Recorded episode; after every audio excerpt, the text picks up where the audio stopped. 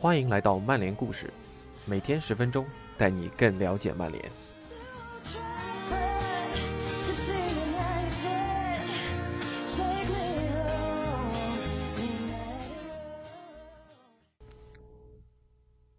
本期曼联故事是第一百零六期节目，故事的主人公是特里库克，也就是那张九二班排排站合影中经常会被裁掉的那个人。受到伤病困扰的他之后，成为了足坛流浪汉，甚至还加盟过曼城。那今天我们就来聊聊他的这次转会。曼联前主席马丁·爱德华兹告诉我们，现在要出现这种情况会更加困难，而在当时这不是问题。两队的竞争没有现在这么激烈，当这两个俱乐部处于两个级别时，这从来都不是问题。爱德华兹回忆的是二十一年前的今天发生的事情：一名球员被曼联卖到了曼城。确切的说，这件事情发生在一九九九年的四月十六日。这一天，二十二岁的库克即将做的事情，坦率的说，是现在几乎无法想象的。千禧年后，还没有哪位成年球员走上过同样的道路。特维斯的名字经常会被人提起，但他从来都不是曼联可以出售的球员。阿根廷人在老特拉福德两年都只是租借，因为他的所有权属于一家第三方的公司。爱德华兹回忆说：“这是一件非常非常敏感的事情。”他也没有忘记几年前曼城试图把鲁尼从老特拉福德带走。他说：“你看到了他当时他引起的轰动。”很难想象这两家俱乐部会如何重启交易。要知道，现在已经是他们在转会市场上不相往来的最长记录了。在两家俱乐部共同的历史中，有三十八名球员是直接从对方那里转会而来的。不过，近五十年里，只有八名球员这样做过。其中的五人——托尼·惠兰、丹尼斯劳、博达克、基德曼和巴恩斯。他们和库克一样是从曼联去到曼城的，而温戴维斯和托尼科顿则正好相反。《曼彻斯特的骄傲》一书的作者加里詹姆斯表示，这些转会的大部分都发生在二战以前。这可能不仅表明了在现代两家俱乐部之间的竞争越来越激烈，也表明了人们担心一名球员投奔死敌后能为对手做出令人尴尬的巨大贡献。那这种情况要多久才能改变呢？或者说，也许更现实一点，当时库克的转会几乎没有任何真正的争议。当现在的竞争局面如此不同时，要怎么改变呢？最近一次进行尝试的是保罗·博格巴的经纪人拉伊奥拉。很明显，他向曼城透露了他的客户谋求转会的想法，但事情并没有发展下去。指望曼联会让这些事情发生，似乎有些异想天开。曼城前主席伯恩斯坦对我们说：“如果你活得够长，你就能看到任何事情发生。但我们现在不太可能可能看到了。曼城只想要最好的球员，也买得起，但曼联不想失去他们最好的球员。话不能说死，但曼联卖给曼城任何球员，即便是不起眼的小球星，这种想法已经一去不复返了。”一九九九年。曼城还挣扎在英格兰足球第三级别的联赛。当福格森爵士谈到曼联的主要竞争对手时，他会先提起利物浦、阿森纳和利兹联，然后才会提到曼市另一边的那支球队。在新闻发布会上，福格森还偶尔会拿曼城开涮。他曾经问过曼城的新体育场是否应该被称为“末日之庙”，尤其当曼晚的首席体育记者保罗·辛斯在场时。他似乎总是很喜欢这么做。金斯呢是老派的曼市人，也是曼城的死忠，甚至还在二十世纪六十年代短暂出现在俱乐部的名册上。福格森会喘着气说：“你在这干嘛呢？你自己的球队踢不了欧战，所以你就赖上我们了是吗？好吧，我什么也不会告诉你的，你这个蓝色的小间谍。”对于一个忙着冲击三冠王的主教练来说，却是曼城大部分时间。都会被他置之脑后的。伯恩斯坦说：“曼联所处的世界和我们截然不同，他们踢欧冠，我们踢的联赛比他们低两级，对手是林肯城、约克城和韦康比流浪者。碰巧那个赛季，我们还被韦康比双杀了。”伯恩斯坦还记得库克的交易，交易本身安排起来并不困难，倒是筹措资金犯了难。他说：“我们非常需要一个有创造力、有技巧、有速度的球员。”我们不得不在很小的范围内完成这些交易，因为我们有段时间几乎没钱，所以我们必须要有创造性，试着和其他俱乐部进行一些合理的合作。我总是试图克服死敌的想法，以冷静和商业化的方式处理事情，尽量不让历史原因过多的阻碍我。经营一家足球俱乐部已经够困难的了，尤其是曼城当时所处的状况，就更不能过多陷入死敌的情绪中去。和曼联打交道，对我来说从来都不是问题。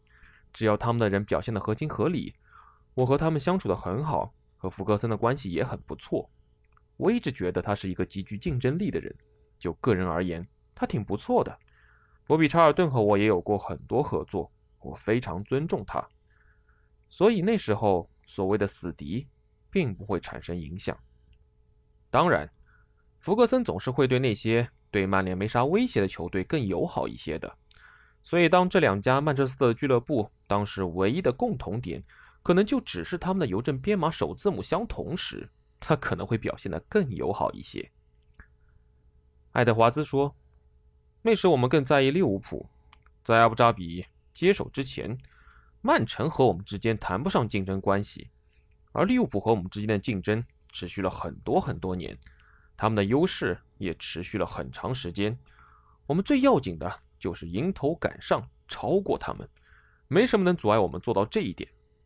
福格森和我都有着同样的抱负，那就是成为世界第一。所有这些可能都有助于解释为什么曼联上一次把球员卖给利物浦，已经是五十六年前的事儿了。齐斯纳尔花了利物浦二点五万英镑，也是历史上仅有的四名。从曼联转投的球员之一，而利物浦这边曾有五名球员加盟曼联，但自从1938年的齐尔顿之后，就再也没人这么做过了。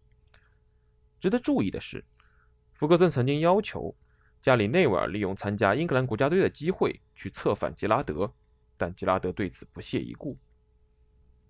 当海因策在2007年试图转会安菲尔德时，曼联的领土意识再次爆发。海因策甚至在英超的特别法庭上使用了利物浦的律师，但最终结果对曼联有利。爱德华兹实事求是地说：“这笔交易永远不会发生的。”正是同样的模式，是两千年里克特的转会成为阿森纳和热刺之间最后一笔正经的转会交易。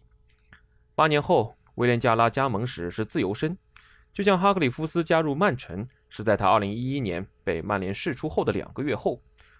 对于利物浦和埃弗顿来说，最后一笔交易是2002年的泽维尔。那凯尔特人和流浪者呢？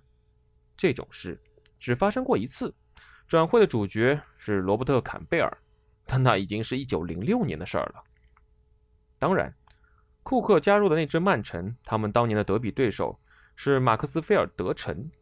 签下库克的教练乔·罗伊尔表示。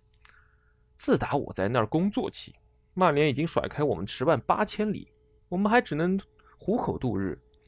我接手了五十多名职业球员，其中一些永远也进不了一队。我早期的工作就是让他们离开，减轻俱乐部的压力。罗伊尔记得，那是一个财政黑洞。有次俱乐部为了筹点钱，要求我们不要在球场上训练，因为周日在这儿要举行一场非职业联赛的决赛。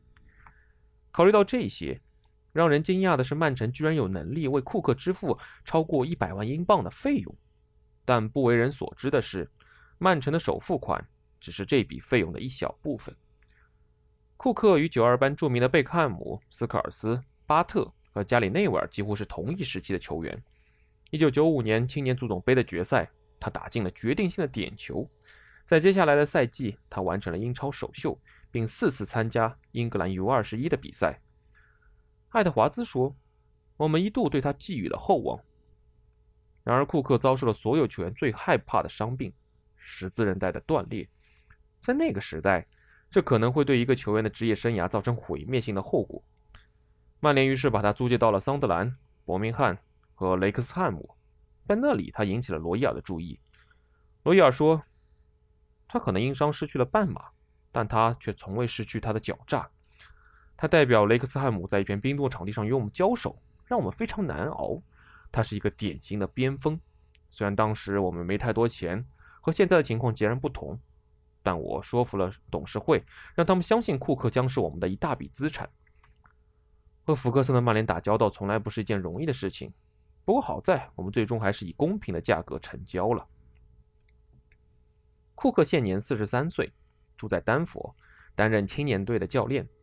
他的球员生涯颠沛流离，为维冈竞技、格里姆斯镇、谢周三都效力过，之后转投美国大联盟的科罗拉多急流队。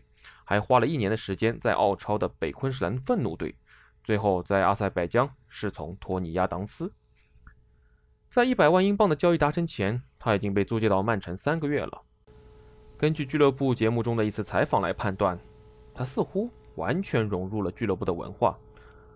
当被问及他在曼城的首秀时，他说：“这绝对令人难以置信，观众太棒了，这和老特拉福德的气氛完全不同。”那里的很多球迷只想着赢球，只是坐着看球；缅因路则充满了狂热的球迷。库克显然对此有着美好的回忆。在他最近的 WhatsApp 的照片中，他穿着当时曼城胸前赞助商是易夺的球衣。然而，在帮助曼城升级到现在的英冠后，他只出场了十七次。他在升级的那个赛季踢了二十四场，再多一次出场就意味着要多给曼联一笔钱。所以曼城选择把他租借到了维冈。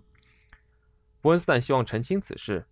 哎，这事不能孤立着来看啊，两者可能相关，但绝不是因为我们付不起钱，我们会想办法支付的。我认为我们有其他的优先选项或者其他的球员。我认为现在是终止交易的正确时机。至少库克从来没有遇到过科顿在一九九六年遇到过的那种敌意。曼城球迷仍然因为我转会曼联而叫我犹大。科顿在他的自传中这样写道：“他是最近一个从曼城投奔曼联的球员。他还记得当时的曼城主席弗朗西斯·朗在科顿同意不公开批评俱乐部的情况下，才批准了这笔交易。你当时这样对他说：‘我要为此被宰了，请不要在媒体上诋毁我们。’”伯恩斯坦说。我过去常说，我的抱负是让曼彻斯特成为英格兰足球的米兰城，能够同时拥有两家伟大的俱乐部。